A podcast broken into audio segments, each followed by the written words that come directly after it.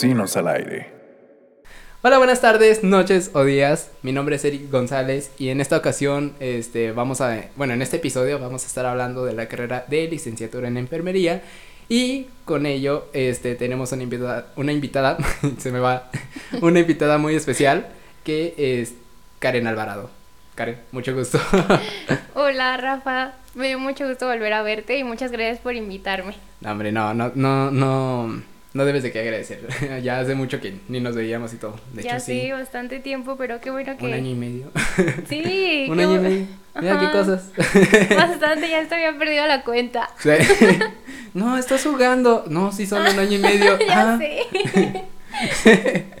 Y bueno, este, en este episodio vamos a estar hablando acerca de, como ya les había dicho, eh, de la carrera de licenciatura en enfermería. Y pues bueno, em, Karen Alvarado eh, ah, es una persona increíble. Ya mm, es este es enfermera. bueno, no es enfermera, pero pues es estudiante de enfermera, de enfermería, perdón. Ya es de segundo año, o sea, está ahorita actualmente en cuarto semestre. Y pues afortunadamente ella ya ha tenido un paciente, ¿verdad? Sí. Un paciente con paraplegia izquierda. Bueno, ustedes sabrán qué, qué es porque yo no, yo no sé nada de eso. Eh, y bueno, eh, de- debido a eso, bueno, de- del- del grado en el que está y todo, eh, y además por el paciente que ha tenido, pues eh, es la ideal de estar hablando acerca de la carrera. Así que pues bueno, eh, Karen, de verdad, muchas gracias por venir. ¿Y te parece que iniciamos ahorita con las preguntas de las que te, bueno, hicieron los, este, las personas? Sí, sí, está bien. Va. A ver. Bueno, la primera pregunta es de J.Avil4. Y esto es lo que te pregunta. En México, ¿qué importancia le dan al personal de enfermería?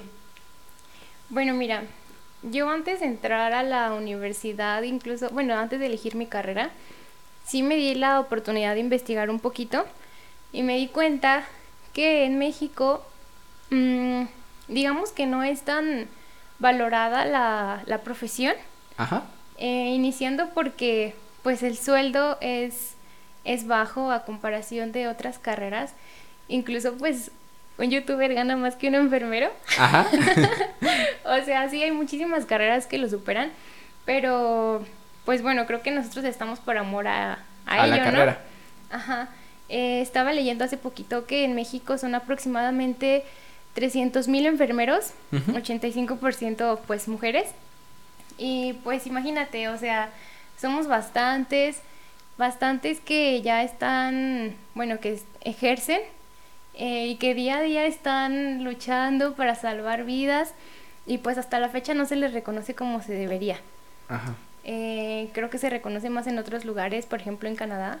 Canadá mm, muy bien pagada la carrera, eh, muy bien valorada y pues bueno, aquí en México no tanto. Incluso a, veces ni siquiera hay insumos para, Sí. para hacer las, pues, los procedimientos que, que se necesitan. Necesarios, básicos, ¿no? Así es. Sí. Y pues sí, o sea, principalmente como había noticias, ¿no? De que es que en este hospital ya se acabaron los insumos y todo para, por ejemplo, ahorita con la de la pandemia, ¿no? Y todo. Sí, así es. Imagínate, incluso con lo de la pandemia, Ajá. la gente se ha dado cuenta que los enfermeros son los que están en primera línea, o sea, los que están 24/7 con el paciente para cuando hay alguna emergencia. Ajá. Los médicos pues van como de pasadita y ya, y nosotros nos quedamos ahí. Como su segunda mano, ¿no? Ajá. Sí. Sí, bueno, ahí te puedo poner de ejemplo que en segundo semestre pues a mí me tocó hacer prácticas en, en primer nivel de atención. Ajá. Entonces, pues en primer nivel a nosotros nos ponían a vacunar, a tomar, eh, a la toma de glucosa y pues actividades más sencillas, ¿no? Sí, sí, de sí. hematometría, eh, peso, altura, medidas de, De cintura, cintura, eh, etcétera. Y pues nos recomiendan lavarnos las manos cada que atendemos a un paciente. Pero como no había jabón, a veces no había sanitas, era de que nos lavábamos las manos, atendíamos un paciente, gel antibacterial, atendíamos un paciente, gel antibacterial y a la tercera, ahora sí otra vez nos lavábamos las manos. Con eso Con- te digo todo. No, Incluso man. en primer nivel de atención. Imagínate en tercer nivel. No, no, ya en el siguiente con la baba. No, no es cierto. Ay, Eh, y bueno, también la otra pregunta es, ¿qué, ¿qué, implica ser enfermero? O sea, bueno, pues sí, ¿qué implica en ser enfermero? Ah, bueno, primero que nada, creo que es una gran responsabilidad. Ajá. cuando me tocó cuidar a esta paciente, pues paraplegia izquierda es cuando ah, pues la mitad de su cuerpo no la puede mover. Entonces a mí me tocaba realizarle cambio de pañal, el baño en regadera o baño en cama, darle su alimentación, acostarla y pues todo, ¿no? Literalmente hacerle toda la paciente sus ejercicios. y, y, bueno, eh, yo creo que los familiares te dan muchísima confianza para que, incluso para dejarte sola con la paciente. Sí. Bueno, pues estás haciendo tu deber, ¿no? Ajá. Eh, responsabilidad en cuanto, aunque ya no nada más es por ti, o sea, no nada más es de que todas las cosas bien, sino también sentir, hacer sentir bien a tu paciente. Con confianza, ¿no? Con confianza que, ajá, incluso eso, porque había veces en que mm, a ella le daba pena que yo hiciera algunas actividades y era como de que pues ahí entra tu plática, ¿no? De que no, pues es que eso lo tengo que hacer por esto, por el otro, pero esto lo hago con respeto, así ya está. Sí, sí, sí. Eh, bueno, responsabilidad, hacer tu trabajo de calidad y no de cantidad. Eh, con esto me refiero a que he escuchado muchos comentarios de que cuando estás en un hospital, pues el trabajo se te junta. Incluso hay un enfermero para 5 o 10 pacientes y pues es como de que hacerlo todo rapidísimo y a veces hasta pierdes la noción del tiempo. Entonces, por, por decirlo así, hay a veces donde, eh, hay veces donde se puede confundir el paciente, digo, el paciente, el enfermero, con el medicamento de diferentes pacientes, ¿no?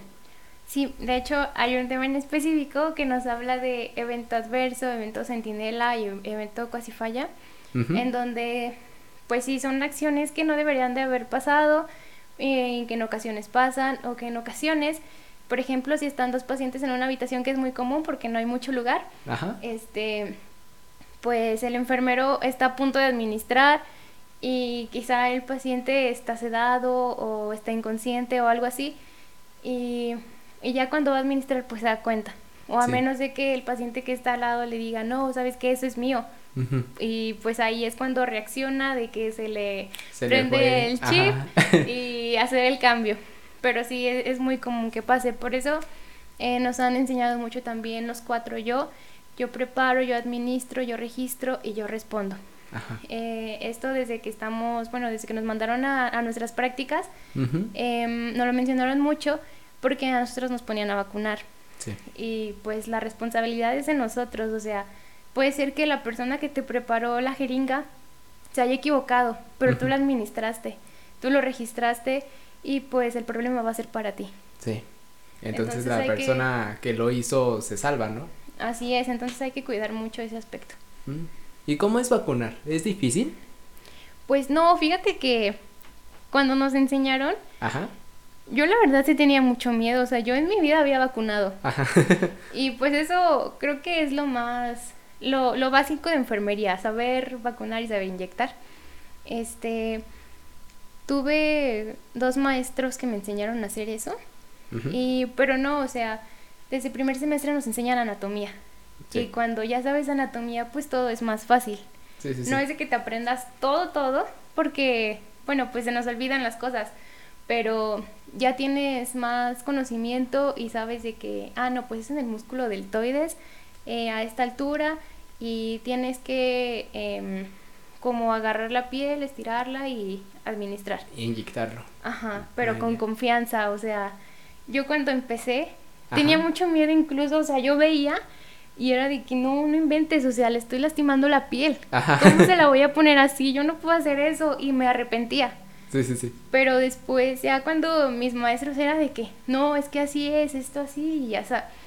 Y una vez, eh, pues tuvo un maestro que me enseñó a hacer eso y me aventó la mano, fue como de que, no, es que hazlo con confianza rápido, aplicas y sacas. O, sea, te agarró la mano y lo inyectó. Sí, ah, así. Pero pues no, o sea, ya después fue como de que, ah, bueno, no pasa nada. Y ya la segunda fue como que más confianza. Sí. Y pues después en, en vacunación ya a tus pacientes, tú tienes que mostrar seguridad. no te puedes mostrar sin, sin conocimientos porque pues el paciente no va a confiar en ti. Sí, sí. Desde que entras, saludar, eh, decirle lo que le vas a hacer y pues todo con, sí, te lo juro que Con seguridad. con plena seguridad de lo que estás haciendo. Sí, bueno, porque hay, hay veces, bueno, a mí me ha pasado en donde in- inyectan, pero a veces hasta yo siento cómo están ahí moviéndole la mano por el nervio, está ahí de, mm, y ya nada más le inyectan y pues te duele más. Por, Sí. También por la, por, ¿cómo se le podría decir? La, ¿cómo se dice? El movimiento del brazo, ¿no? Ajá, el movimiento de la muñeca, yo Ándale, la muñeca. Pero no sé, yo creo que esto sí ya te digo, es más práctica.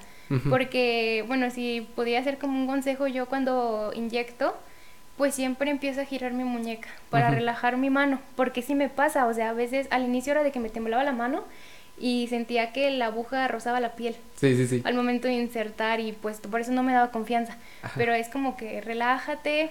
Tranquilo. eh, sí, tranquilito y pues ya, preparas y aplicas. Interesante.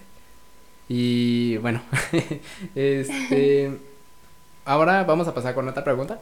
¿Te parece? Y Sí, este, y Avi guion, guion bajo Rivera 03 te pregunta a ti que si es pesada la carrera.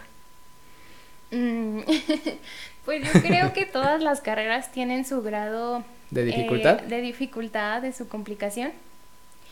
Pero esta por ser una carrera del sector de, de salud, creo que, bueno, a mí sí en un tanto se me hace complicado. Porque, por ejemplo, el estudiar para un examen, no nada más estás estudiando para un examen, estás estudiando para algo que vas a aplicar en un futuro con una persona. Sí. Entonces es más, ese siento que es como que mi grado de complicación personal. Ajá. Eh, a veces sí es como de que, bueno, no importa si saco mala calificación ahí. Pero después viene otro tema de que, no, pero es que si saco mala calificación no paso. En enfermería nos piden 8 para pasar en todas las materias. Es como un 6, ¿no? El 8 es tu 6. Ajá, el 8 es nuestro Ajá. 6. Si sacamos 7.5, pues O 7.9, ya. no, pues no, No, pasamos. Eh, y pues tienes que hacer examen ordinario, que es como, Extra. ah, ajá, como si fuera extra. Ajá. Y ya, pero hay maestros buena onda que te dicen, no, pues lo que saques ahí, si sacas menos calificación, pues ya te pongo la que tú tenías al inicio. Si tenías 7, 7 9, pues ya te dejan esa. Mm. Pasa. Pasas. sí, pero pues sí, a veces sí encargan varias tareas, pero pues yo creo que también es más de administración de tu tiempo. Eh, al inicio era de que yo no me organizaba muy bien y pues ahorita creo que tengo buena organización. A veces escucho que mis compañeros me han entregado trabajos y pues yo ya los entregué y es como de ya que... estás más tranquila, ¿no? Ay, sí, bien liberada. Pobre de ti, mijo. Ajá, sí, pero pues ya, yo creo que la complicación, te digo, es esa, la de los exámenes. Ajá. Y te- la organización. Ajá, que te prepares bien. ¿Y qué materia fue la que tú sentiste en primer semestre? Eh, fue la que te hizo no llorar, pero la que sí te dijiste, ay Dios, Sin pensarlo fue anatomía, ¿por qué? pues porque es más complejo. O sea, a pesar de que tú piensas que conoces tu cuerpo, pues No no, lo lo conoces. conoces. no lo conoces. O sea, son muchas funciones, son muchas partes del cuerpo. Em, hay exámenes que te hacen más específicos, como el último examen que creo que me hicieron, la verdad no recuerdo muy bien, fue el de los huesos. De O sea, huesos. el identificar los nombres de los huesos, que mm, creo que venían articulaciones, ya, no sé, como que recuerdo vagamente, Sí, sí, sí. pero batallaba muchísimo. Había veces que, te digo, no me administraba muy bien al inicio Ajá. y me quedaba despierta incluso como hasta las 3 de la mañana, me levantaba a las cinco y media para Volver a tomar repasar. el, el camión, ¿no? Ah, Para alcanzar a arreglarme y tomar el camión porque yo a la universidad hago un poquito más de una hora. sí, sí, sí. Pero pues ya en el camión yo sentía que me aprendía más cosas que estando en mi casa. Sí, de hecho, como que te abre más la mente al momento de estar en el camión y todo. Sí, como que ya un poquito más relajada después de descansar, no Ajá. sé, pero, pero sí como que se te pegan más cosas cuando vas en el camión. Sí, sí, sí. Pero sí le batallé en eso. La verdad sí, esa vez me acuerdo que saqué 7.999 No. y sí me hasta me dieron ganas de llorar, te lo juro. No. Fue como de que no, maestra, páseme, por favor, ya no me puedo ir a ordinario. y la maestra, pues, muy buena onda. Muy buena persona, la verdad. Y me dijo, no te preocupes, Karen, ya tienes ocho. Y yo, gracias, a Dios. Agradecido con él. Pero sí, yo creo que fue la que más la batallé. Al final nos dio la oportunidad de hacer examen en parejas. Ajá. Y me junté con una amiga que es muy inteligente y pues pudimos pasarlo. Y todos felices. Todos felices. Ay, qué bonito. Sí. Bueno, este, la siguiente pregunta es de basarte guion, eh, guion bajo SS. Em, bueno, no has tenido eh, un paciente que haya muerto ni nada, pero pues este, la pregunta deriva a eso. ¿Cómo manejan el duelo con los pacientes? No, bueno, sé que no has, este, tú sufrido una que decir, ¿no? Decir de que no, pues lo lamento, ¿no? Pero ¿hay algún profe que te haya dicho eso de cómo, cómo empatizar o cómo decirlo o algo? Fíjate que desde el primer semestre llevamos una materia que se llama El ser humano y su contexto. Ajá. Y en esa materia nos ponían a realizar actividades como de buscar familiares a quien se les haya, se les haya muerto tal persona, a quien le haya pasado tal accidente, al que esto, al que al otro. Y al inicio nos, bueno, nos daban la oportunidad de llevarlos, pero pues obviamente no los llevábamos, hacíamos videos. Y creo que eso nos abrió un poquito más el panorama, porque pues en primer semestre estábamos muy cerrados. Sí. Eh, no conocíamos tantos, tantos aspectos de la vida. Y bueno, el saber que esas situaciones podían ser así, pues fue como de que nos ponían a pensar muchísimo. Hasta después que tuvimos, bueno, llevamos una materia que se llama psicosociales, eh, hablamos muchos temas como de psicología, hablamos los tipos de duelos, eh, hablamos muchos temas así. Y creo que que ayudan muchísimo. Pero igual me parece que en quinto semestre vamos a ver eso, de cómo manejar esto, este duelo, eh, cómo tratar al, familiar de, del paciente que ha fallecido y cómo, cómo actuar en distintas, en distintas ocasiones así. Sí, sí, sí, sí. Pero... Aparte creo que eso se aprende pues ya con la experiencia. Lamentablemente, ¿no? O sea, te lo aprendes ya con la experiencia. Porque una cosa es de que te lo digan y otra cosa es de que al momento de que ya de que te esté sucediendo a ti. Ajá, porque tú dices, no, ya entré y todo, y luego te dicen esto, y tú dices, no, es que ya no me acuerdo, no, es que no sé cómo actuar y todo, a pesar de que ya habías estudiado mucho eso. Y pues, pues sí, ¿no? Ya sé, de hecho, he tenido muchas anécdotas de más personas que me cuentan que se les ha fallecido su paciente y pues eh, me lo dicen tristes, porque pues uno se encariña con la gente, independientemente de que no sea tu familiar, de que no sea tu amigo, que apenas es la primera vez que lo conociste, pero trabajaste con él. Exacto. Ajá, le tienes como que un amor a esa persona y también eso te lo enseñan, de que no te tienes que encariñar de tal modo como para formar una relación con tu paciente, porque a veces incluso sí pudiera pasar, pero te enseñan a, a poner tus límites. Sí, sí, sí. Wow. No, no, qué, qué, increíble. Bueno, no, es increíble de que se, se, te, se te muera, ¿no? Pero, o sea, es increíble que, que te enseñen a cómo, no, este, pues, que te enseñen desde un punto de vista profesional, ¿no? Sí, pues es que imagínate, si nosotros estamos pasando por una situación mal, de que tenemos un problema de, de depresión o de ansiedad, y sobrellevar estos temas que son de gente ajena a nosotros, pues también nos ocasionan un problema más a nosotros. Ajá, influye muchísimo. Entonces hay que estar preparados y saber qué hacer en esas ocasiones. También debes de, supongo yo que te preparan para estar conscientes y saber cómo separar la, tu vida social con tu vida profesional, ¿no? Sí, incluso eh, creo que en el primer año de carrera, no sé, yo creo que las actividades que te comento que hicimos en el ser humano y su contexto me ayudaron muchísimo porque tuve una ocasión en que mi mamá pues estuvo en hospital y fue una ocasión un poquito grave. Pero mm, como que yo trataba de decir fuerte y decía, no, pues es que ellos están preparados, saben lo que hacen y me la van a ayudar. Y como que yo estaba más tranquila y yo veía a mi familia, mi hermana pues triste, llorando o así y yo y yo pues no, o sea, yo estaba como que firme ante la situación y eso me gusta muchísimo de mi carrera. Sí. Sí, sí, sí. La, la, siguiente pregunta es de eh, Galván 03 eh, 1099. Bueno, eh, dice, ¿te ha tocado lidiar con un paciente difícil y cómo manejaste la situación? Pues em, no me ha tocado lidiar con un paciente así muy complicado. Creo que es una historia divertida, yo creo, porque tuve una vez en, en mis prácticas de segundo semestre, Ajá. te digo, íbamos a las clínicas y pues nos tocaba vacunar y llevaban pues las, las mamás llevaban a sus niños chiquitos y todo. Y me tocó una vez un niño como de, de seis años, yo creo, cinco años, en donde pues ya yo le expliqué que le iba a dar un piquetito y todo, así como le tenemos que hablar a los niños para que se dejen vacunar. Ajá, para que no lloren. Sí, la mamá también diciéndole, no, pues ahorita te compro tu paleta. Dijo, no vayas a llorar.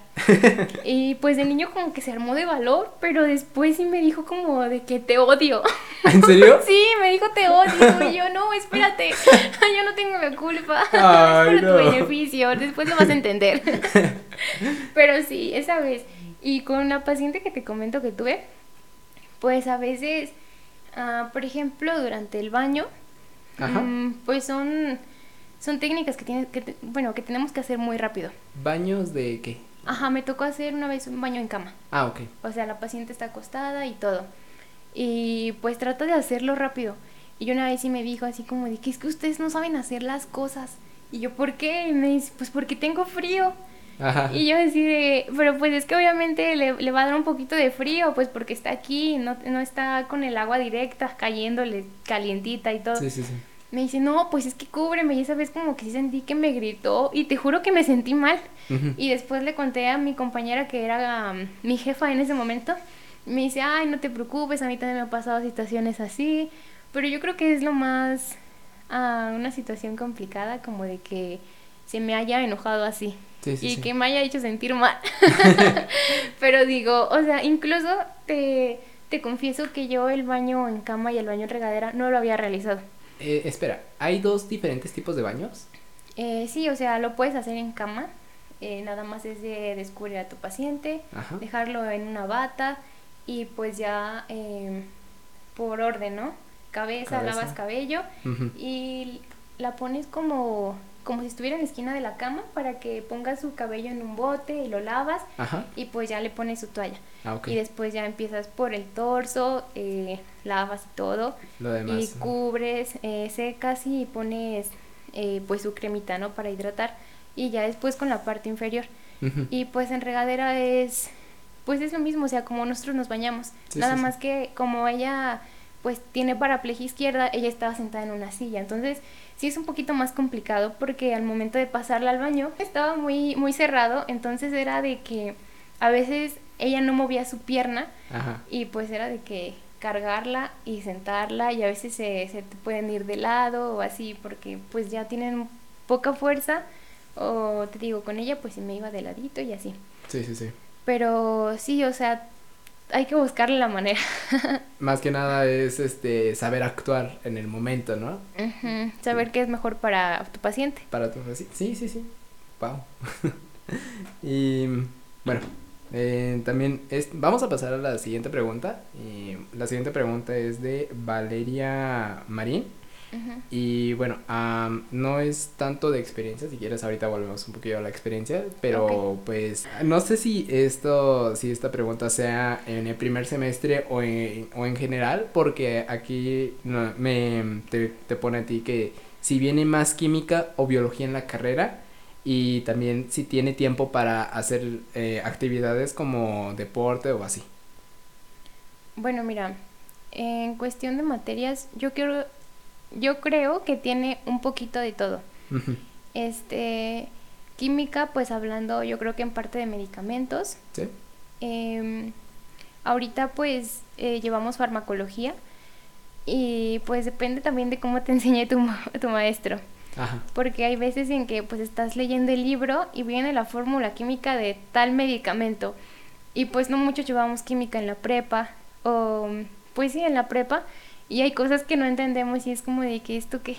Ajá. Entonces yo creo que también depende de tu maestro de cómo te enseñe porque pues sí te digo, a mí me, me hablaban también de fórmulas químicas y a lo mejor las entendí un poquito, pero es como... No tan grado de como ellos pi- piensan, ¿no? Ajá, o sea, no va tan relacionado porque si me voy a, a prácticas a hospital o voy a ejercer, no me voy a fijar en la fórmula química, me voy a firmar, em, me voy a fijar en su farmacodinamia, lo que el, el, fármaco actúa le hace al cuerpo y en su farmacocinética, lo que el cuerpo eh, le provoca al fármaco.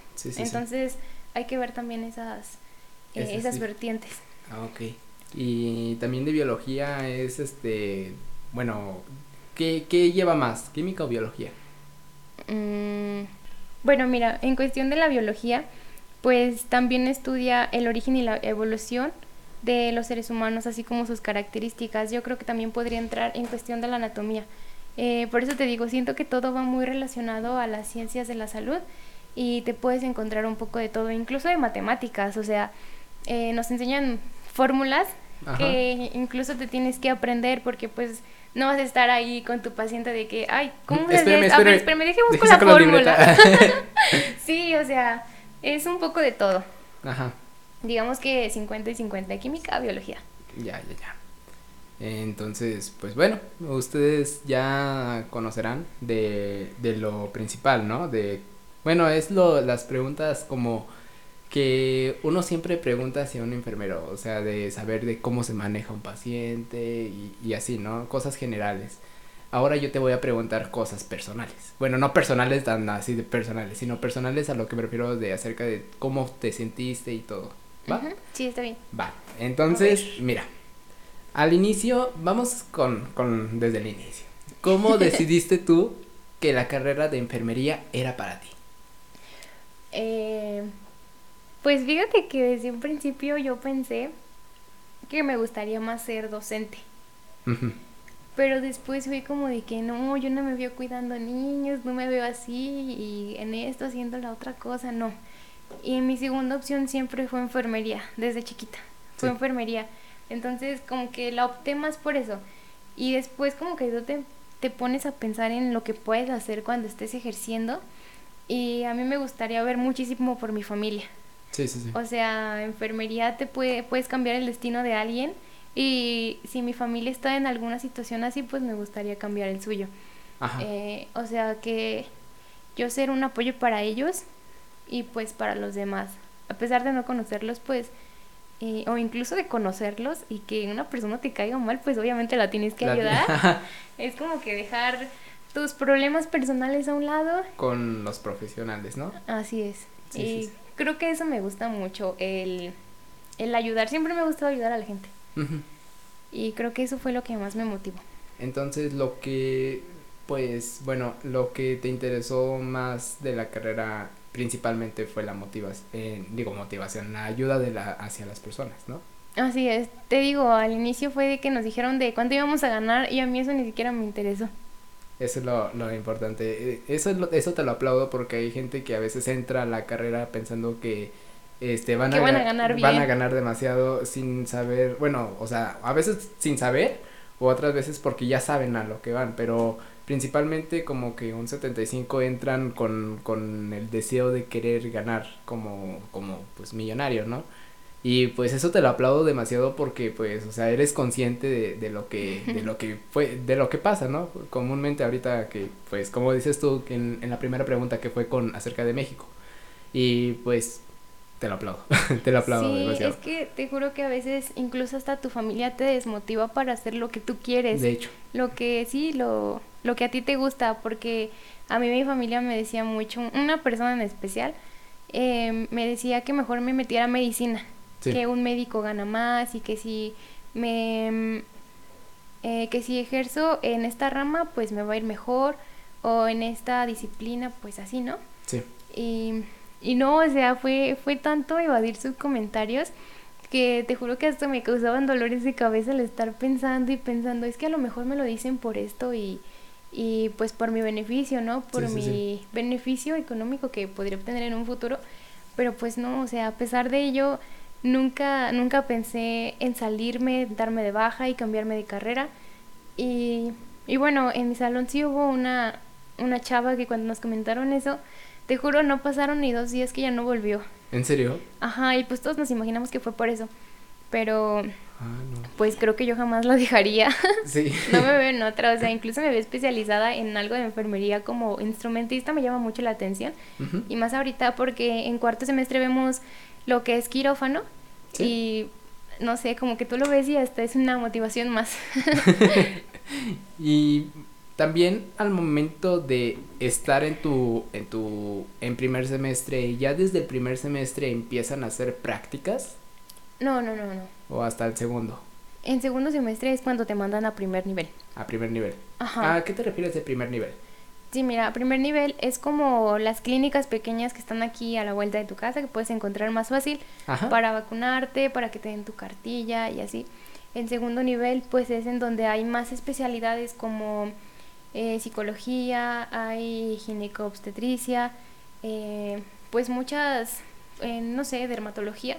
¿Sí? Eh, puedes encontrar más especialidades y pues tercer nivel de atención es para personas con enfermedades más complejas, como enfermedades crónicas o que necesitan de alguna intervención.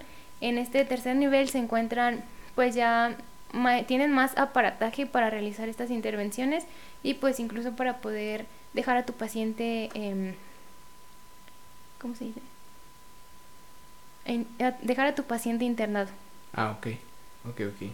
Y en ese último nivel ya también, o sea, siendo estudiante, eh, por ejemplo, ya como en octavo semestre o así, ¿ya tienen la oportunidad de entrar a ese nivel o, o ya es hasta el momento de que ejercen la carrera? Me parece que es que sí puede ser en tu año de servicio. En enfermería son, son cuatro años de carrera, ocho semestres, Ajá. y pues tu año de, de servicio, ¿no? Eh, pues creo que el ejemplo más claro es el, el hospital de... ¿Cómo se llama el que está ahí en zona universitaria? En... Ay. Ay, se me fue el nombre. Ah, eh, Central. Sí, ¿no? La Hospital Central. Ah, sí. Creo que el ejemplo más claro pues es el hospital central que está incluso al lado de nuestra facultad. Ajá. Estamos conectados. y pues sí, creo que sí te pueden mandar a hacer tu- tus prácticas ahí, pero pues ya eso depende también de tu promedio. Agarran a todos los estudiantes de, de la licenciatura en enfermería y los enumeran. Y ya los primeros pues pueden elegir, incluso se pueden quedar a, a hacer su servicio en la misma universidad. Pero pues en lo personal a mí no me gustaría, si es que tengo esa oportunidad algún día, Ajá. no me gustaría porque pues no es lo mismo, o sea, no practicas nada. Ah, ok. Solamente eh, practicas en un área específica, no sé, Papá Nicolau o incluso vacunas, Sí, sí. pero pues nada... mm, Profesional, como... sí, nada más como, sí, digamos profesional, que te puede dejar más experiencia a ti. Ah, o sea, esto de Papá Nicolau, vacunas, lo vemos en primer, en segundo semestre y pues nada que ver con ya cuando vayas a ejercer. Sí, sí, sí. Porque ya al momento de que estés a punto de salir ya te enseñan más cosas, este, no más profesionales, sino más profundas. O sea, porque en el primer semestre, en- bueno, en los primeros años te enseñan como, como dices tú, lo básico de saber, este, tomar la, la estatura, el peso y todo. Pero ya después es donde, donde tú ya inicias como algo ya más profesional. Entonces, este, ¿cómo se llama? Al momento de que tú estás ya haciendo tu servicio y estás viendo y te vas a un hospital donde te están enseñando las cosas de segundo semestre, pues por eso dices tú que no conviene mucho. No, también hay que ver para tu beneficio, tus ventajas y, y sus desventajas, ¿no? Aunque también hay que echarle ganas a la carrera porque si eres de los últimos, pues te pueden mandar hasta lo más recóndito, hasta los pueblitos. Hasta los play- sí, te mandan súper lejos porque pues aquí ya no hay más vacantes para estar en tu estancia. Sí, sí, sí. Y en los pueblitos eh, te refieres a los... Digamos que te mandan a comunidades más lejanas. Y si te mandan ¿Que a sean del comunidades, ajá, ah, ok. Y si te mandan más lejos, pues obviamente no es de que te vayas a regresar en la tarde a tu Es casa más difícil. y te vayas a volver a ir en la mañana, Ajá. ¿no? Te hacen quedarte allá y atender toda tu semana y ya pues el fin de semana puedes venir a ver a tu familia Te y ya te vuelves a ir. como un foráneo, ¿no? Ajá, y de hecho una vez una maestra nos contó una anécdota de una compañera suya Ajá. que se fue a... Sí, que le tocó hacer en su, su servicio en una comunidad, pero pues es que también depende mucho de las personas. O sea, digamos que la gente la trataba mal y era de que todo lo querían a la de, A la ella. de ella. O sea, si ella era la única enfermera que estaba ahí, si no había médicos y había una persona que está dando a luz, querían que tú la atendieras y si tú no la puedes atender en esas condiciones de que todo pues estás en una comunidad, hay mucho polvo, mucha... Mucha zona de contaminación, ¿no? Ajá. Eh, pues obviamente puede haber una complicación para la paciente si no está en un área estéril, en un área adecuada, y tú no la puedes atender así, o sea, va a ser como perjudicial también para ti. Pero pues si las personas están ahí Presionando tocando, y ajá, todo. casi tirándote la puerta, Pues con la esa pena, ¿no? fue, fue un- una razón para que la chava pues ya como que decidiera terminar hasta ahí Ajá. y salirse de la carrera a pesar de que ya iba a ¿Se terminar. salió de la carrera por eso? Sí, o sea, es muy muy complicado, por eso es como de que todos los profes de que échenle ganas, chavos, o sea, para que puedan elegir en dónde hacer su servicio y que les quede cerca de su casa Sí, sí, sí. y que aprendan cosas nuevas y que les quede experiencia. Que se sientan cómodos. Ujú, Ujú. Wow. así es. Ahora en sí hemos hablado de las cosas que te han gustado. Bueno, sí, te han gustado de todo lo que me has contado, ¿no? Ahora cuéntame en sí qué es lo que no te ha gustado al momento de estar en toda tu, eh, tu estancia en la carrera, en los dos años. ¿Qué es lo que no te ha gustado? Ay, las clases en línea. Yo creo que es lo único que no me ha gustado porque independientemente de mi carrera me encanta. O sea, no te Ajá. puedo decir que algo no me gusta porque hay muchas cosas que no he conocido, que no sé hacer. Sí, sí, sí. Y pues no, o sea, hasta la fecha todo lo que he visto me ha gustado. Todas Todo, las todo, todo. técnicas y todas las prácticas que he realizado, no, no necesariamente con personas, sino con maniquís, Ujú. pues me han gustado bastante. Sí. Bastante, bastante, bastante. Y al momento de hacerla, bueno, ahorita que estamos en virtual, este, te han puesto que te, que hagas videos, ¿no? Que hagas videos sobre qué pasaría de un- en un caso, ¿no? El semestre pasado nos tocó eh, revisar lo que es la valoración de nuestro paciente. Ajá. Cuando llega, pues inspeccionarlo. Después inspeccionar, palpar, percutir y auscultar. Sí. Eh, en es- esa vez sí nos tocó hacer un video y una que otra ocasión nos tocó mandar videos, pero nada más el semestre pasado. En este semestre eh, nos están repartiendo en grupos eh, para poder ir a prácticas. Presenciales, ¿no? Nada más vamos. Eh, haz de cuenta que tenemos de lunes a viernes Sí. esa materia, pero somos tres grupos. Entonces en mi grupo somos 11, me parece. En la mañana van 6 y Sí. de 10 a 1 van lo- va el resto, van los 5. Y pues aparte es como que, mm, digamos que es una ventaja porque nos ayuda a practicar individualmente y que el maestro se dé cuenta Si estás am, más fácilmente si estamos aprendiendo y de los errores que cometemos. Ah, ok, ok. Ajá, y no sé, digamos que eso es lo único que me ha gustado de, de que vayamos a... Por las decirlo así como la única ventaja, ¿no? Ujú, pero pues ni tanto, porque pues en presencial también hacíamos como que división de grupos y el maestro se enfocaba, pero no sé, y creo que nada más lo dije por mencionar alguna ventaja, porque ni siquiera me gusta. Ay, no, no, no. Pero bueno, eh, pues qué bueno que sí te está gustando demasiado. Este, yo, yo pensaba, yo pensaba que, que, que por lo menos ibas a tener como una incomodidad, pero todos, o sea, tanto los dos últimos episodios que tuve, este, fueron de las clases virtuales. Fueron principalmente eso. Y de nuevo te aplaudo, te aplaudo demasiado de que pues no estés este, inconforme con tu carrera. Eh, eh, es más, te está gustando, te está encantando más y más y, y es muy bonito encontrar a una persona que de verdad le guste demasiado tu su- bueno, la carrera que, en el que está estudiando. Y es bonito. Ay, muchas gracias, pero mira, te confieso que eh, cuando empezamos este semestre, bueno, este año, segundo año, me pasó muchas veces por la mente darme de baja. Ajá. porque dije, no va a ser lo mismo. O sea, nuestra carrera es más práctico. eh, digamos que 50 y 50 teórico y 50 práctico. ¿Sí? Y pues dije, no, no la voy a hacer. Si no estoy en clase, si a veces batallaba en primer año para aprenderme alguna técnica que hacía con un compañero, Ajá. ahora imagínate si estoy en mi casa intentándolo hacer sola con algún familiar. Y a veces los familiares ni siquiera te dejan practicar No, con ni se ellos. prestan. Ajá. No, no se prestan. Batallé mucho para que mi hermana y mi mamá aceptaran que yo les hiciera una canalización. Ajá.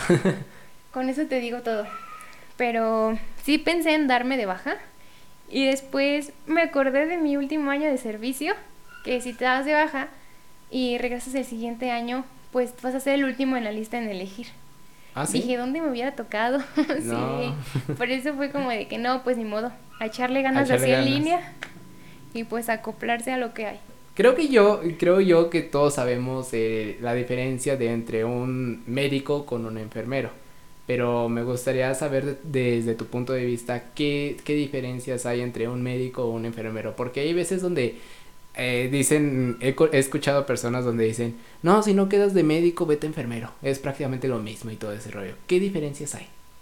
Pues mira, eh, como te comentaba antes, un enfermero está 24/7 con su paciente. Ajá. Y un médico simplemente va, hace la revisión del paciente, lo valora y quizá regresa hasta el día siguiente a, a ver cómo sigue, a ver cuál fue su evolución con los medicamentos que dejó, eh, con la administración que, que, él, que él puso previamente.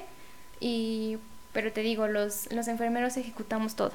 Todo, todo, todo. Todo, prácticamente todo. Ojo, no es contra, no es en contra de médicos ni nada, o sea, nada más es. No, este no, claro que no, pero sí hay que marcar esas diferencias porque sí hay mucha gente que se confunde y dice, no, pues si no es esta, pues es, es la otra. Es la otra, es lo mismo. Pero no, no es lo mismo. No, no, no. Es muy, muy, completamente muy diferente. Sí, sí, sí, principalmente. Eh, y lo que destaca es por el, por el cuidado del paciente, ¿no? Sí, te digo que nos enseñan muchas muchas técnicas para, para poder saber qué es lo que tiene tu paciente anticipadamente, eh, desde la observación, entrevista y pues ya tu, tu punto crítico. Ajá. Ya sacas tu, ah, tu conclusión.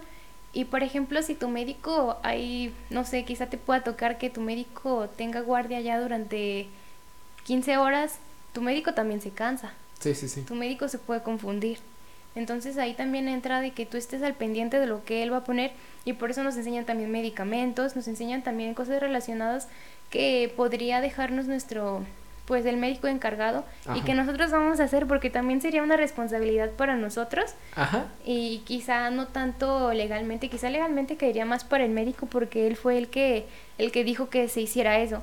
Pero también es tú estar checando que hagas lo que debes y que no te vayas a equivocar porque puede ser una repercusión grave. Porque también carga la culpa entre los dos, ¿no? Entre el médico y el enfermero. Mm. ¿O no? En ese caso creo que, no estoy segura, la verdad no te quiero mentir, pero creo que es un poquito más para el, para el médico que para el enfermero. Ah, ok. Aunque podría ser 50 y 50. 50 y 50. por el que lo dijo y por el que lo hizo. Sí, sí, sí. y, este, la otra pregunta es este acerca, pues, o sea, para ti, es de que en sí, pues, todo esto, ¿a qué, em, qué, qué futuro piensas tener al momento de terminar tu carrera? Ay, fíjate que es complicado. Porque a mí en lo personal eh, me gustaría mucho trabajar aquí. Ajá. Porque aquí está mi familia. sí, claro aquí está mi familia y pues siempre he estado con mi familia, entonces como que es, me es difícil el hecho de pensar que pudiera separarme de ellos, pero también hay que hacer lo que, lo que tú quieras. Sí. En otro punto también pensé en irme de aquí de, de México para ejercer en otro lugar y quizá tener una calidad de vida mejor pero no sé, como que todavía está en un veremos. No veremos. no sabemos lo que pueda pasar y y no sé, te digo que es, es mucho de echarle cabeza. Principalmente por el miedo a ver que si te si haces si te vas a otro lugar, ¿no? Sí. Sí, sí, sí, pero o sea, independientemente te juro que a mí sí me gustaría irme. Como que para sería como que empezar tu vida desde cero. Sí. En un lugar donde nadie te conozca y eso como que también me atrae mucho. Sí, porque es muy es muy interesante el momento de llegar y, y desde cero porque desde ahí puedes decidir qué iniciar, qué hacer, qué, qué, con qué te puedes manejar y todo. Y, y, pues, o sea, con eso puedes crear múltiples relaciones, sea en lo que tú estás empeñando, digo, desempeñando. Ya sé, incluso, incluso, pues no sé, o sea, si, si a ti no te gusta cómo eres en, en cuestión de, no sé, tu en este lugar, por, por decirlo así, supongamos en el caso hipotético, pues, si eres una persona muy distinta aquí donde tú vives, por ejemplo, aquí en el estado de San Luis Potosí, y tú te vas a otro lugar, quieres hacer diferente todo. Sí, como que sería más fácil. Reinicias Ajá, completamente. desde cero. Ajá. Y sí, principalmente, o sea, eh, se siente bien, eh, bueno, no se siente feo, pero, o sea, hay veces en las que por la inmadurez o por no tener tanta conciencia de lo que uno hace y todo, una persona que, obviamente que no eres tú, eh, crea una perspectiva hacia ti. Y tú dices, ya después de unos años sin verlo y todo, y lo vuelves a ver, ellos, ellos van a seguir teniendo esa misma perspectiva. Y tú cuando en realidad tú dices, es que yo ya no soy esa persona, yo ya cambié, yo quiero enseñarte que de verdad ya cambié y todo, o sea, bueno, no, no enseñarte principalmente a esa persona, pero sino que esa persona sepa que pues la persona que tú fuiste, por decirlo así, como un año o dos años, ya no eres la misma que, que ahorita. No, claro, sí, te juro que eso es lo que más me llama la atención, o sea, irme y reiniciar mi vida. Y reiniciar, sí. Sí, me gustaría bastante, pero uh, no estoy como que muy clara en la respuesta a tu pregunta. Aún no. Aún no, no sabría qué decirte, o sea, estoy en cuarto semestre y quizá estoy, um, ya hacen varias cositas, pero no sé, siento que cualquier, cualquier cosa que suceda me podría hacer cambiar, de opinión repentinamente. Sí, sí, de hecho.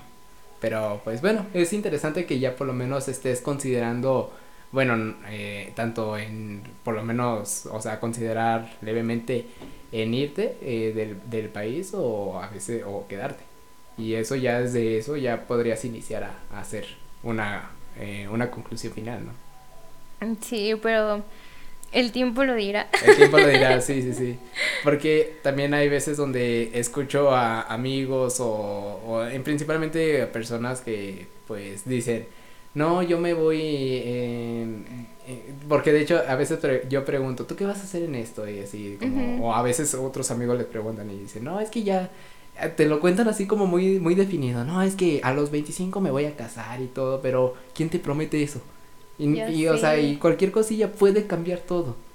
Por todo, por todo puede cambiar. Ya sé, es como cuando dicen que entras a tu carrera a los 18 y vas a salir a los 23. bueno, porque yo estoy así, o sea, yo entré en la universidad a los 18 y digo, no, pues salgo a los 23.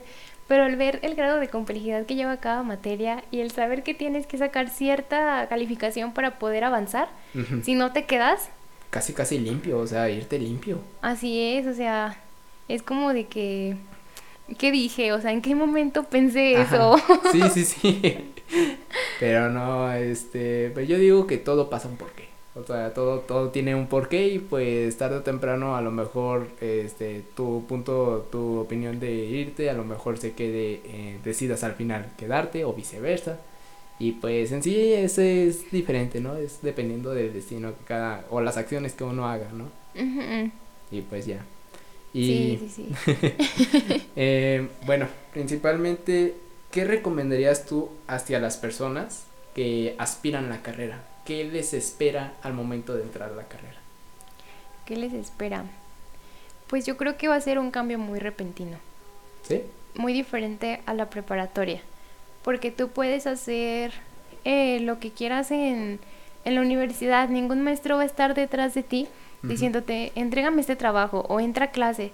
Es tu responsabilidad saber si quieres estar ahí, saber si quieres aprender. Y, y bueno, creo que eso sí ya es de, es de cada quien.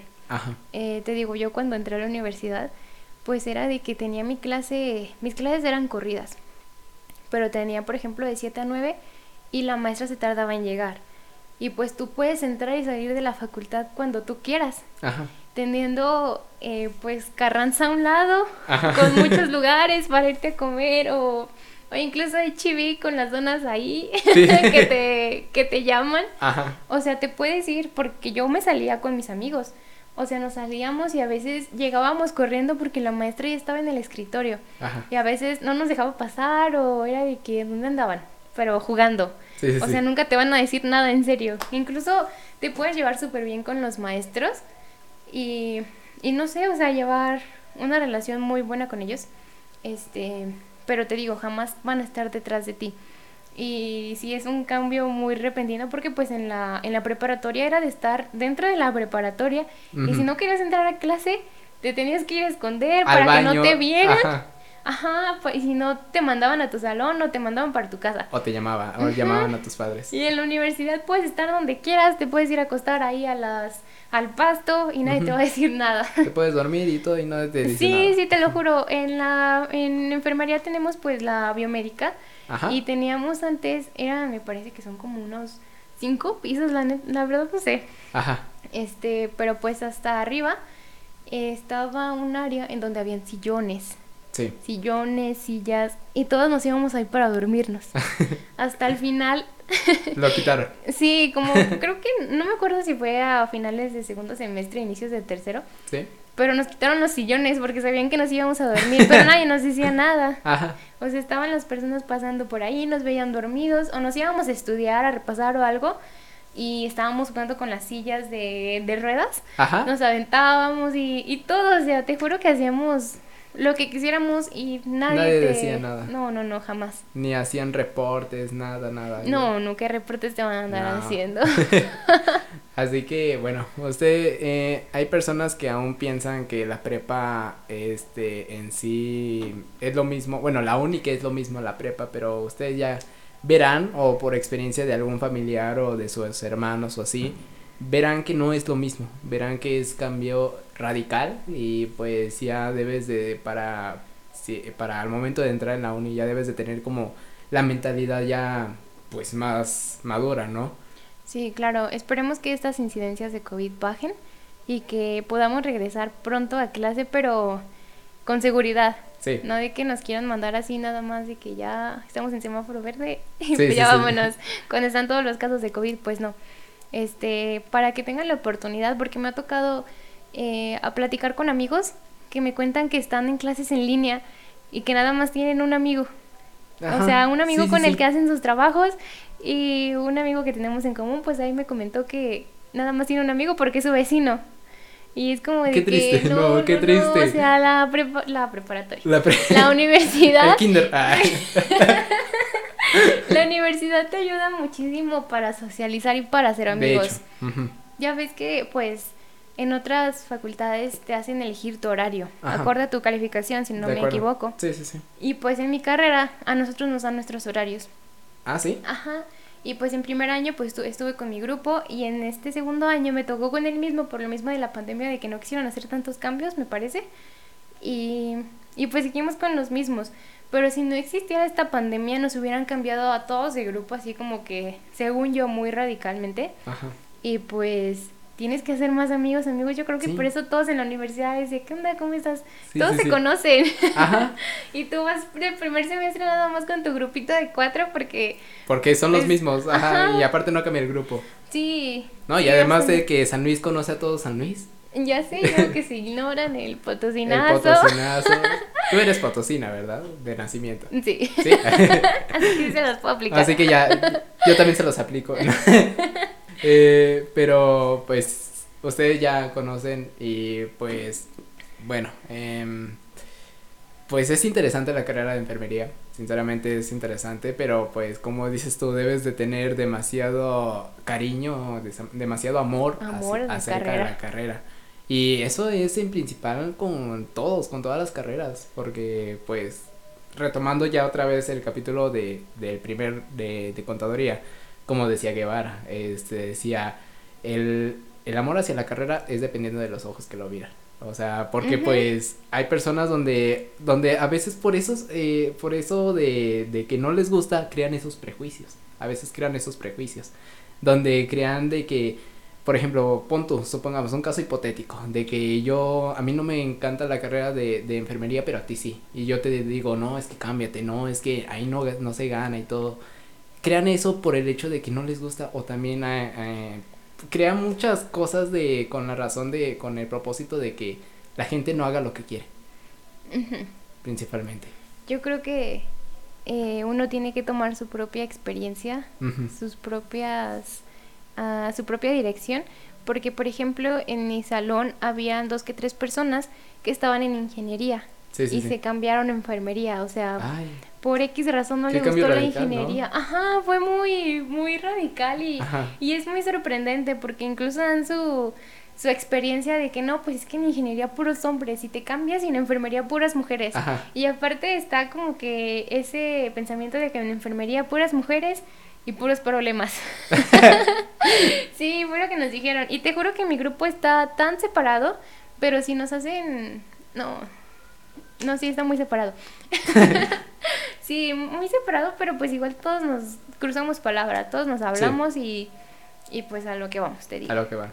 Sí, principalmente como, como, bueno, eh, ustedes, eh, bueno, no sé si tú haces esto, yo lo que hago es esto, si una persona no me agrada demasiado, pero está con mi, está en mi equipo por fuerzas mayores, o sea, por el profe que digo, tú te vas a ir con él y así, yo nada más les hablo con ese, con ese propósito, diciendo, oye, dam, este, ¿cómo hacemos esto y así? Pero de ahí en fuera ya no intercambio palabras personales. Pues fíjate que. ¿Así es como le hacen ustedes? Mm, pues a veces nos... porque nos toca hacer equipos, eh, por ejemplo, en este semestre nos pusieron a hacer uno y nos tocó con gente que, pues que no te digo, nuestro grupo son grupitos. Y nos digamos que nos tocó uno de cada grupito y es como de que no, no nos hablamos, pero pues sabemos que vamos a hacer el trabajo y a veces uno que no manda su parte y, empiezan los problemas y te juro que es muy frustrante. Sí. Muy frustrante. sí, no es... Es muy, es muy feo, muy feo al momento de tenerlo, pero pues a mí no me gusta mucho, principalmente no me gustan mucho esos trabajos en equipo, porque no te maneja, porque te debes de manejar de acuerdo a los demás. Y cuando principalmente, en, cuando es un proyecto, por decirlo así, este individual y todo, tú te manejas, tú te organizas en todos tus tiempos y todo, y te evitas peleas a lo mejor de peleas, pero internamente, o sea, diciendo, es que debes de hacerlo y terminar eso y así. Pero además, este, en, en, en, en grupo, aparte de pelear a ti mismo, contigo mismo, perdón, peleas con ellos. Ay, ya sé. Entonces es lo feo. A veces uno no puede ni consigo mismo, sí es cierto. Y te toca lidiar con alguien más, pero pues bueno, hay que sacar el trabajo adelante y es lo que importa. Todo con tal de pasar. Sí. ya sé. Pero sí, a veces sí es muy complicado esa situación. Pero te digo, en la universidad es como de que socializar más y acoplarte. Sí. Acoplarte mucho. Hay, te digo, en, hay gente que, que te vas a encontrar de diferente edad a la tuya. Incluso creo que en mi salón hay una persona que es como 10 años mayor que, que yo. Ajá. Y, pero está muy padre, o sea, está muy padre relacionarte con esa gente. Por las experiencias y todo. Ajá, o sea, esta persona tiene una carrera más y es como de que, o sea, qué chido, qué chido que estés ejerciendo una segunda profesión. Sí, sí, sí. Que te des la oportunidad, porque incluso hay personas que tienen, no sé, 25 años y tal vez no han hecho alguna carrera y dicen, ay, no es que ya estoy bien grande para entrar. Pero pues es que nunca es tarde, o sea, todo a su, a su momento y y pues ni modo, o sea, es lo que nos tocó y hay que echarle ganas. Sí, principalmente eso, porque hay gente que se agüita, agüita por decir, no, es que ya tengo 25, este, estoy con personas de 18, no, es que me van a, a, dar, a veces dicen, no, es que me van a agarrar como de don y todo y así, pero no importa, no, importa. No, no, no, de todo se aprende, o sea, que no, creo que lo principal es no tener miedo a hacer lo que nos gusta. Y sí, o sea, te digo, te vas a encontrar mucha gente, mamás solteras, personas que ya están con su pareja, ah, no sé, incluso te vas a encontrar a alguien como yo que vive con su familia y depende de ellos U otra que son foráneos o Ajá, los foráneos, ay, los foráneos Las fiestas, porque bueno, yo nunca he estado. no, sí, de hecho, yo admiro mucho a los foráneos, que te digo, o sea, yo sigo pensando si me quiero ir a trabajar a otro lugar y ellos vienen a otro estado para hacer lo que les gusta. Lo que les gusta. Sí, eso me encanta. Y los, los admiro mucho y los respeto bastante. Ay, qué cosa. Ya sé. Oye, me estoy acordando que me preguntaste algo de... No, no sé quién te preguntó algo de que si había deportes. Ah, sí, perdón. Era de Valeria... Eh, Valeria... Eh, perdón. Eh, Valeria Marín. Valeria. Bueno, este... Sí hay, o sea, tenemos materias que se llaman optativas, que son materias extras a tu carrera, pero las tienes que hacer. Si no tienes optativas, no sales. es igual como si no tienes tus cinco niveles de inglés, no sales. Y aparte tenemos tres materias que se llaman, bueno, es una materia que tienes que repetirla tres veces, es electiva. Eh, en las optativas te dan oportunidad de hacer alguna actividad cultural o alguna actividad deportiva. Eh, deportiva pues hay, de todo, básquetbol, fútbol, voleibol, em, todos los deportes creo. y pues tú eliges, incluso hay gimnasio, el, en el... ¿Cómo se llama? El que está ahí en psicología. ay Dios. Ah, a ver, eh, bueno, sí, pero está ahí por... Ah, en la, en la UDU, en la Unidad Deportiva Universitaria, pues ahí está el gimnasio. Sí, sí, y creo que hay otro en otra facultad, pero no recuerdo dónde. Eh, pero sí, o sea, lo que tú quieras hacer te dan la oportunidad. Ahorita con clases en línea, pues te dan clases de estar como en... Te dan la oportunidad de estar como en gimnasio o algo así. Y pues te mandan tus, tus cápsulas. Eh, te graban tus ejercicios y pues ya tú los tienes que repetir a la hora que te em, a la hora que te toca pues tu, tu materia adoptativa y así y pues en cuanto a las culturales te dan muchas opciones hay desde pintura fotografía youtubers e instagramers. Tiktokers. De hecho sí o sea yo estoy en esa materia y te juro que está muy padre. De tiktok de youtubers. Ah, ah qué interesante. que yo la, la elegí porque yo quería entrar a fotografía, o sea, te confieso que no me gustaría, no me hubiera gustado en ese momento elegir la de youtubers, pero la elegí porque mi compañera, mi amiga del alma me dijo, vámonos a ese y dije, pues bueno, pues está bien, Ajá. jalo. y pues me inscribí, pero a estas alturas siento que soy más abierta. Ajá. Siento que me, que me dejo...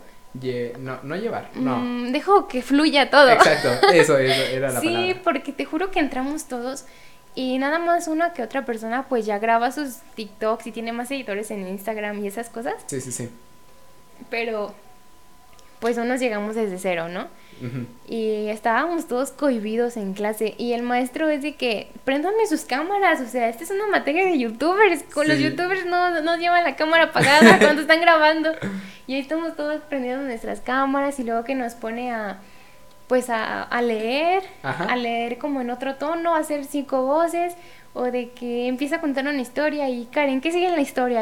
Ahí, voy a contarle la historia. Ajá. Y, y pues la verdad es que está muy padre, o sea, te haces, ajá, te dejas fluir en la situación y te sirve para tu vida personal. Sí, porque a veces eh, implica mucho eso, por aunque no, no seas un youtuber y así, necesitas saber hablar con, con otras personas, necesitas saber hablar y, o sea, con otra persona te puedes llevar bien y todo, pero a lo mejor esa persona te dice, no, háblalo con otra, con este chavo que te recomiendo, pero por decirlo así, este chavo te cae mal. Y tú debes de saber cómo, cómo saber hablar ¿Cómo con lidiar esa situación? Exacto. Y pues, o sea, es muy interesante porque pues, o sea, fuera de que sea, o sea, de que sea un youtuber o así, te enseña a cómo hablar. Sí, eso es lo, también lo que me gusta de la universidad, aunque a veces no tanto, porque es una materia que es obligatoriamente a fuerzas, aunque no le quieras hacer, te la piden y tienes que hacer 32 horas para pasar la materia, pero te dan todo el semestre. Ahorita con las clases en línea, en este semestre pues sí nos pusieron a hacer la materia casi pues todo, literalmente todo el semestre y sí fue como de que más pesado, porque pues a veces te meten cuatro horas a la semana y eh, no sé, a veces martes, jueves o a veces un día completo o, así como que intercalados. Sí, sí, sí. Pero pues también es como que estar midiendo tus tiempos porque luego si metiste inglés, tienes que checar tus horarios de inglés y luego eh, creo que en enfermería es muy importante si revisas algo en alguna materia, repasarlo enseguida. Ajá. Porque son cosas que se te olvidan y a lo mejor no alcanzaste a notar todo y luego si lo si lo revisas a la semana es como de que, ay, aquí qué era, qué seguía o, qué hacía esta eh, está encima en esta parte y que acá ya no me lo va a hacer y así, ¿no? ¿Qué pasó? sí, o sea, es como de que te des tu tiempo para repasar y te des tu tiempo para hacer tareas y te des tu tiempo para tus materias extras y para el inglés y, y sí, la verdad enfermería requiere mucho tiempo. Mucho, mucho Pero pues si les gusta, ahí se van a quedar. Aviéntense. sí. Y bueno, este, ya llegó la hora, este, pero bueno eh, en sí, una conclusión, bueno, ahora pues por decirlo así, eh, conclusiones. ¿Qué, ¿Qué conclusiones puedes dar a los aspirantes que principalmente todo este podcast se va dirigido hacia ellos que, que por ejemplo no saben qué carrera escoger y cómo pues sí o sea principalmente qué conclusiones das a ellos o qué recomendación principalmente eh, bueno yo creo que les recomendaría eh, primero que nada, eh, te digo, yo me basé en el hecho de que me gusta ayudar. Ese podría ser como un consejo para ellos si son, em, no sé, si están muy interesados en que a los demás les vaya bien. Podría ser una opción. Em, no sé, quizá otras si, si no saben qué escoger. Es una, una carrera muy bonita, te enseña muchas cosas, te deja muchas experiencias y te ayuda muchísimo. Em, mentalmente también te ayuda bastante, la verdad. Y no sé, yo te juro que la recomiendo al 100% porque, pues sí, o sea, es una carrera que, que amo y que no cambiaría por ninguna otra. O sea, jamás me cambiaría a otra, mate a otra materia. Eh, ¿Materia? jamás me cambiaría a otra carrera. Em, y sí, te juro que me quedo con esta. Ajá. Y pues nada, o sea, que revisen lo que les puede dejar a futuro, incluso, o sea, tú te gradúas, puedes ejercer como docente, puedes ejercer como, como enfermero, eh, tiene, tiene más opciones, incluso puedes hacer, no sé, proyectos en... Creo ¿En múltiples hospitales? Ah, no, me parece que es como algo de metodología, que ah, te da la oportunidad de crear uh, como si fueran prototipos o algo así y también pues es un beneficio económico. Te da muchas entradas. Sería como eh, investigador, ¿no? Ándale, como investigador. Sí, o sea, como docente, como, como enfermero, como investigador. Y, y si tienen oportunidades para, para escoger. Sí, sí, sí, sí. Y aparte, pues si se quieren especializar en algo, está súper bien también. Sí, de hecho. Porque pues en sí enfermería también puedes a ser diferente. ¿Qué ramas tiene de enfermería? Perdón. ¿Cómo? O sea, sí, o sea, puede ser, ah, me habías comentado, bueno, no sé si, ya no recuerdo mucho, pero me habías dicho que era enfermero como personal o otro de enfermero de hospital o así, no sé si tenían esas ramas, pues no sé, ya no recuerdo. Ah, como enfermero instrumentista. Ándale. Pues eso sería una especialidad, te digo, eso ya es de estar en quirófano, el instrumentista pues es el encargado de, de estar con el cirujano, y de estar como de que pásame estas pinzas o pásame lo otro o, checa si están las gasas eh, porque nos comentaron alguna vez que las gasas pues por ejemplo nos dan 10 gasas y si nada más tienes 9 tienes que buscar por todos lados la enfermera la enfermera circulante también podría ser la enfermera circulante es la que está revisando que el procedimiento vaya correctamente, la que se encarga de que el material esté completo. Y en este caso, si nos falta una gasa, la enfermera, pues la enfermera circulante va a estar buscando debajo de los muebles, entre la ropa, entre la basura, porque pues hay casos en los que la gasa se puede quedar dentro del paciente. Y pues no, o sea, eso no, no debería de pasar. Sí, de hecho. Pues eh, creo que pues con esto podemos terminar el episodio. Y pues de verdad, este, ustedes tienen el, al final el, ¿cómo se les puede decir? El criterio. Mm. Ah, sí, pues ya ustedes tienen la oportunidad de elegir. Ajá, de decidir.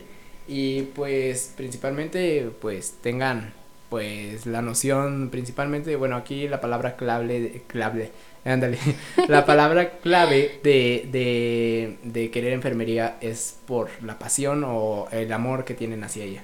Ya ustedes, bueno, ahorita con, con mi amiga Karen Alvarado, ya les explicó el por qué y todo, que a veces hasta lavan con baba. No, no, es cierto. Si no hay de otra, pues les toca.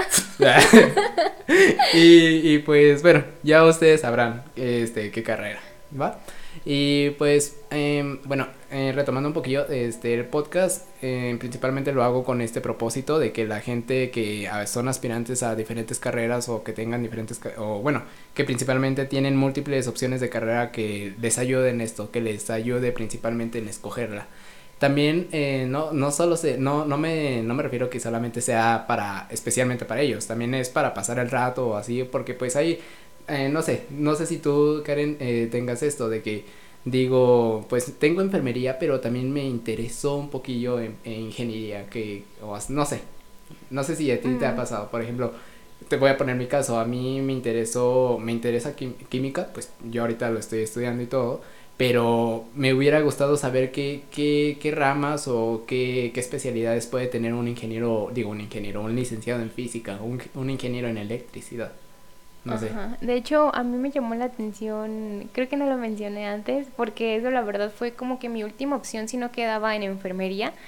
Yo dije, si no quedo este año, pues no es para mí. o sea, yo pensé así. No, no, no les estoy recomendando que piensen igual, porque si les gusta enfermería, o sea, inténtenlo las veces que ustedes quieran. Pero yo dije, si no quedo en enfermería, me voy para ingeniería química porque yo en mi, en mi preparatoria sí llevé más eh, la materia de química un poquito más profunda y me gustó mucho. me gustó mucho, pero a estas alturas te puedo decir que no cambiaría enfermería por ingeniería química. No, no, no, no, por nada. O sea, literalmente me quedo con esta. Con esta. Y qué bueno, de hecho.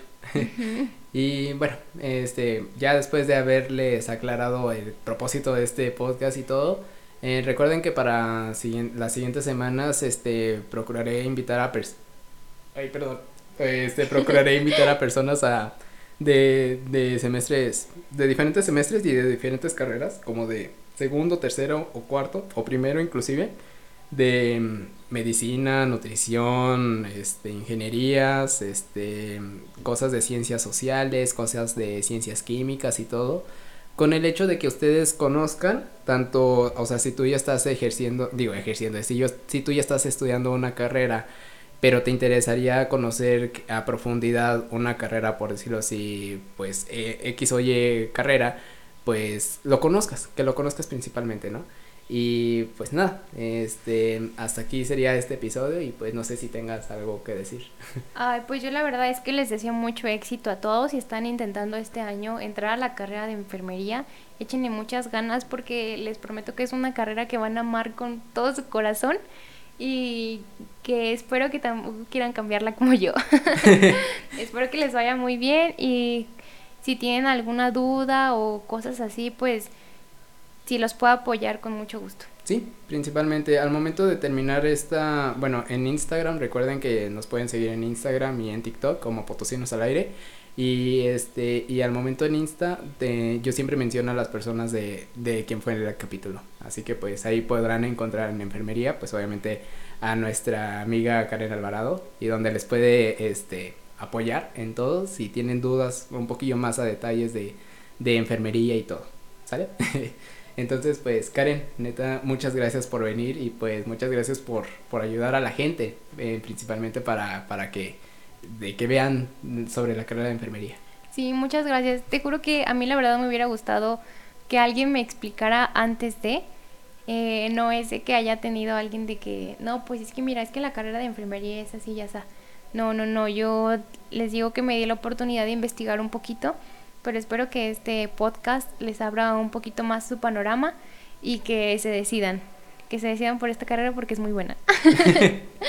y pues nada, este, de ahí en fuera, pues muchas gracias por haber escuchado todo este episodio y pues esperemos que les haya ayudado o, dado un conocimiento amplio acerca de la carrera de enfermería y que pues no se basaran en los prejuicios y que también ese es otro objetivo que quiero hacer, que no tengan prejuicios o que se basen en los prejuicios de las carreras, porque pues no, no tiene pues en sí puede ser unas cosas ciertas o otras cosas que exageran o así. Y pues nada. Entonces, este, pues hasta la siguiente.